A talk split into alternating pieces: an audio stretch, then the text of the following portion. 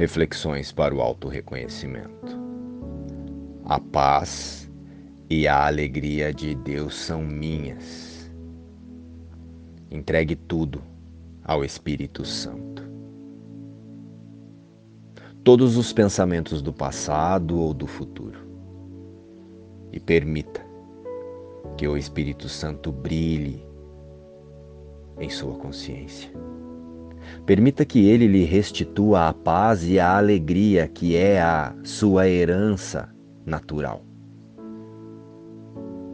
A herança de nossa fonte criadora. Deus não se intimida com nossos pesadelos de medo e culpa.